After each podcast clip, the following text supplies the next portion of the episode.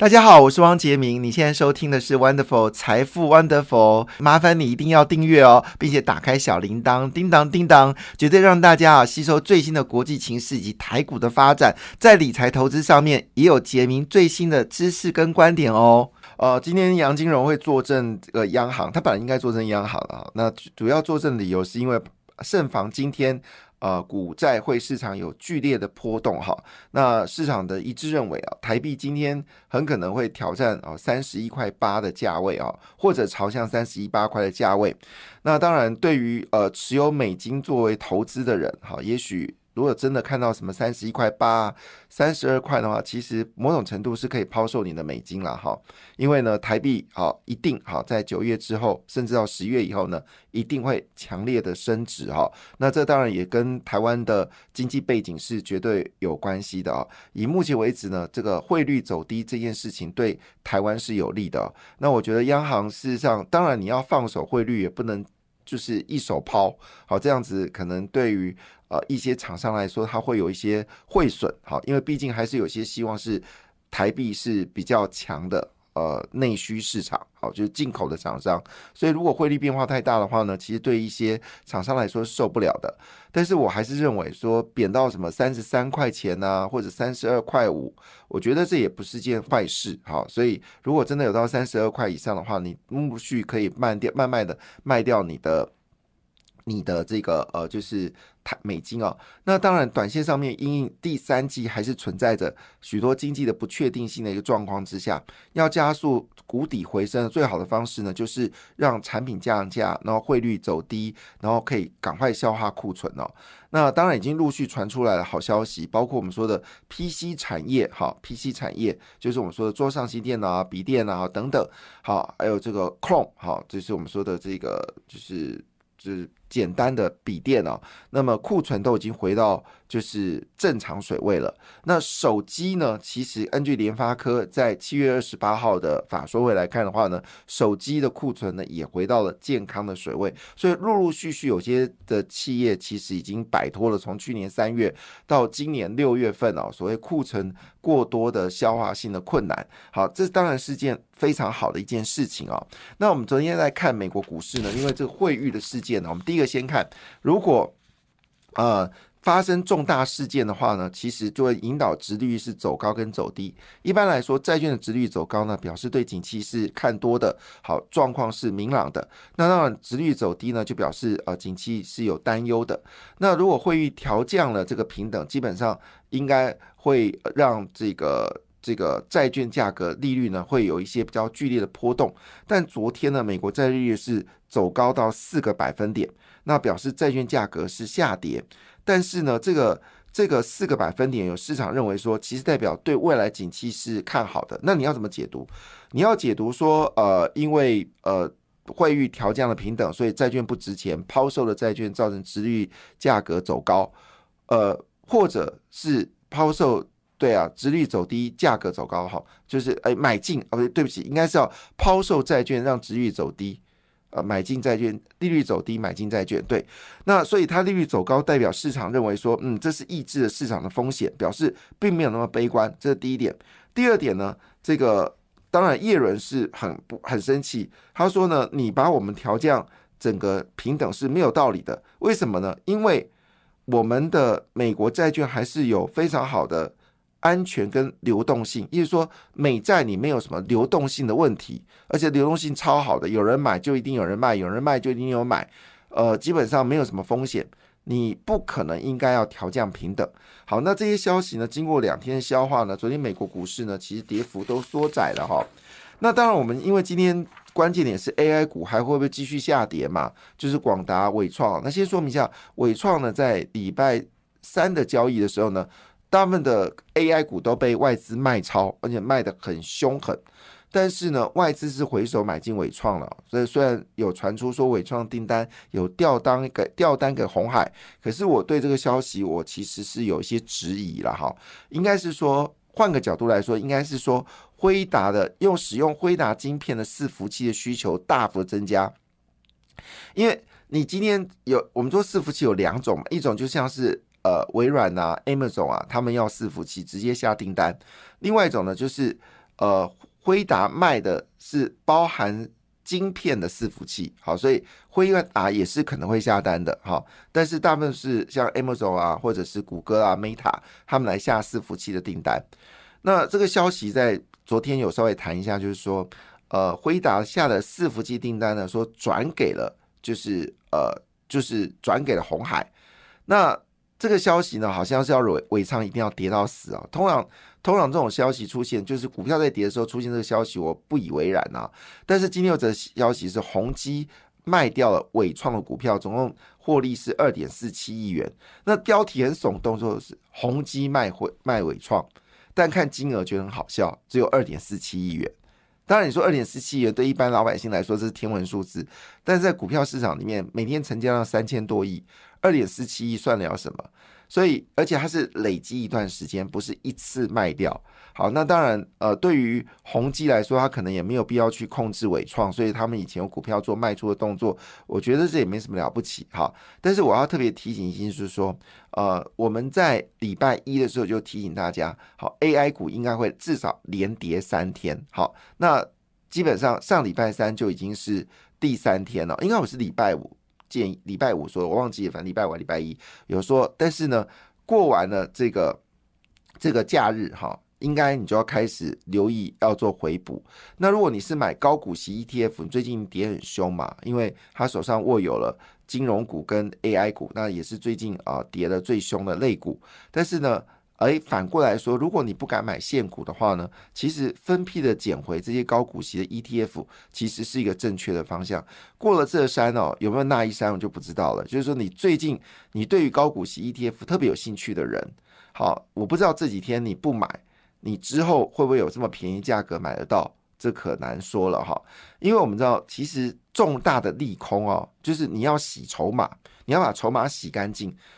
如果单纯只是下跌洗不干净，你一定要配合的，就是像类似什么伟创订单调给红海啦，然后宏基要卖伟创啦，哈，好，再或者是这个美国的汇率呢，好调降了美国平等啦，造成外资大撤离啊，好，一定要一个非常大的利空才能把融资洗干净，好，所以今天融资可能很多股票就要断头了，所以今天一开盘。我估计跌的几率会非常大，而且跌幅应该蛮深的。但应该到十点之后就开始有人在回补了，因为今天有融资断断头的问题。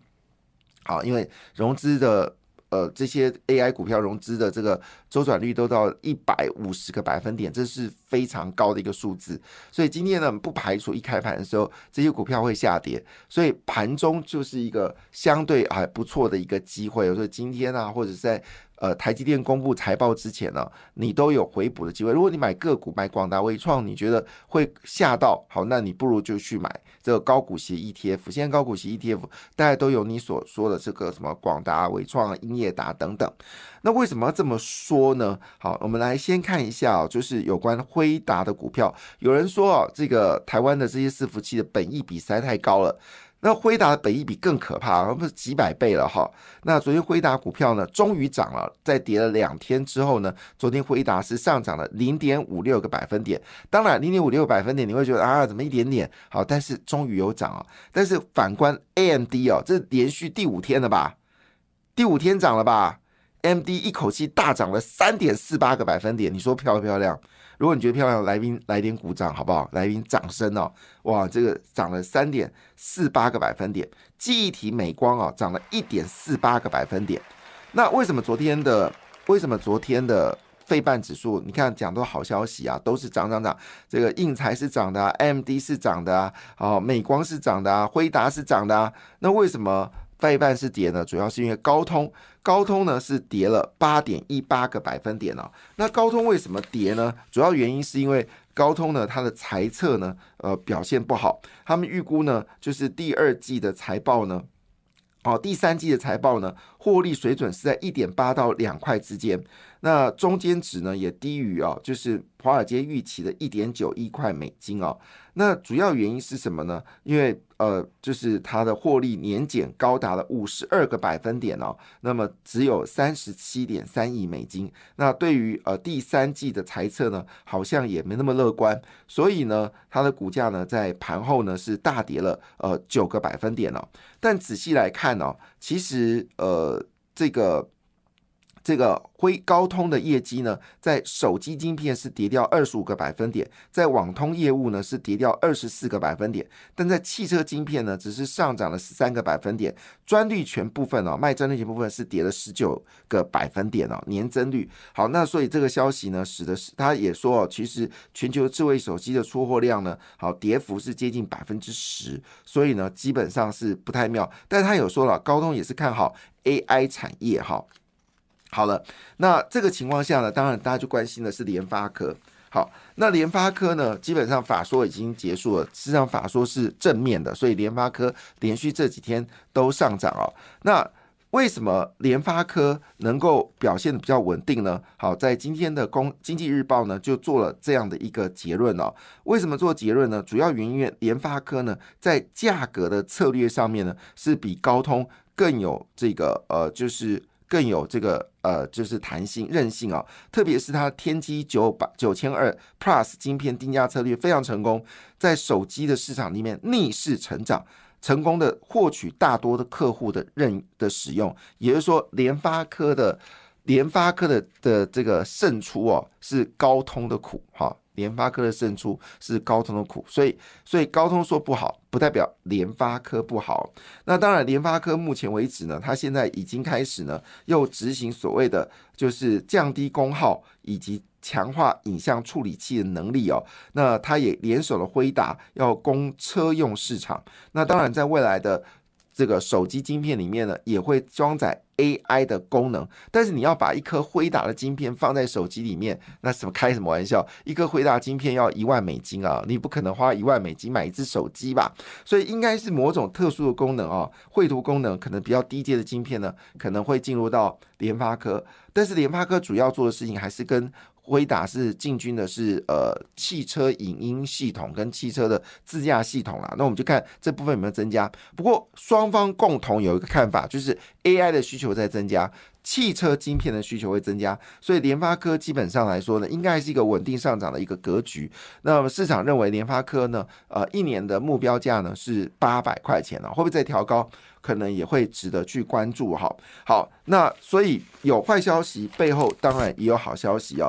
那怎么说呢？其实在这次下跌的过程当中呢，八大关股跟行库呢，好是连续三天买超。我们还记得当时台股呢攻到了这个一万七千三百六十点的时候呢。外资狂买之际哦，我们的公股行库呢，跟这个呃我们的政府基金呢，基本上是站在卖方哦。那当时我就解释了，其实他们现在的标准很简单，只要台币升值，然后外资买超，他们就卖。